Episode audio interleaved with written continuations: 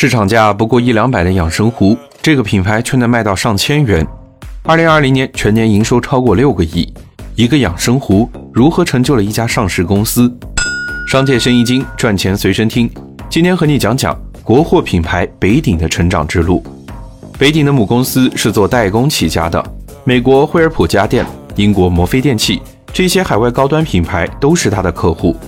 有供应链和制造优势，北鼎走的也是高端路线，品质高、颜值高，当然价格也高。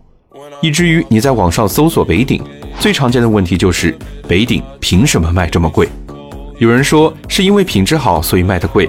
可答案恰恰相反，北鼎是因为卖得贵，所以品质好。中低端市场已经有了美的、九阳和小熊，北鼎要生存，只有去更贵的高端市场，品质必须得好。给那些痴迷于产品的创业者提个醒：品质高低只是在选赛道，营销水平才能够定成败。北鼎的营销目的只有一个，想方设法让用户晒单。北鼎精选了一部分 KOL，给他们北鼎全家桶的产品，然后把他们塑造成精致生活的代表。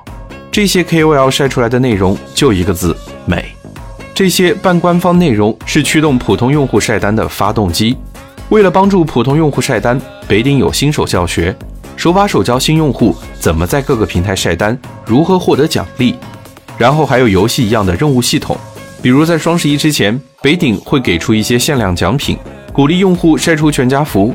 奖品成本不高，但因为设计精美，又是限量款，用户的参与程度相当高。所以你在网上除了能搜到北鼎为什么这么贵，还能够看到几乎刷不完的用户晒单，内容也是十分专业。买家秀甚至比卖家秀做的还好，把用户变成粉丝，源源不断的为品牌发电，这才是北鼎成功的秘诀。在你的行业能够使用这样的方法吗？